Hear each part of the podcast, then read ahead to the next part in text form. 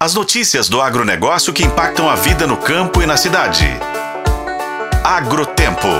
Oferecimento Sistema Faeng. O agro de Minas passa por aqui. A região do Cerrado Mineiro, conhecida por ser a primeira do Brasil a receber a denominação de origem para seus cafés, esteve presente na Semana Internacional do Café, que termina nesta sexta-feira no Expo Minas em Belo Horizonte.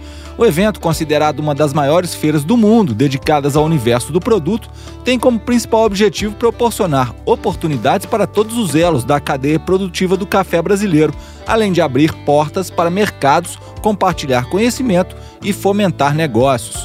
Durante o evento, foi lançado um novo rótulo da região do Cerrado Mineiro, que recebeu o nome de Carcará do Cerrado, integrando os lábios, ipê amarelo e lobo-guará, elementos da fauna e da flora da região do Cerrado. O diretor executivo da Federação dos Cafeicultores do Cerrado, Juliano Tarabal, explica que a Semana Internacional do Café é o melhor momento para o lançamento. Ele falou sobre o novo produto. Vamos aproveitar esse momento para poder lançar é, mais um produto de uma linha que a gente tem, a linha Cerrado Mineiro, Fauna e Flora do Cerrado Mineiro, é, lançando agora o café é, Carcará do Cerrado, né, que é uma edição especial dentro dessa linha, um café com notas frutadas, notas exóticas, para poder então promover é, a nossa região e mais essa edição da Semana Internacional do Café. Nesta edição, o estande da região do Cerrado Mineiro assumiu o compromisso com a sustentabilidade, com ênfase na prática da cafeicultura regenerativa.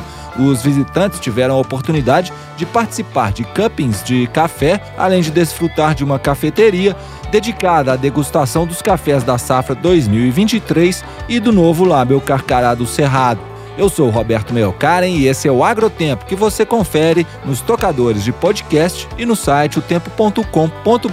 Oferecimento Sistema Faeng. O agro de Minas passa por aqui.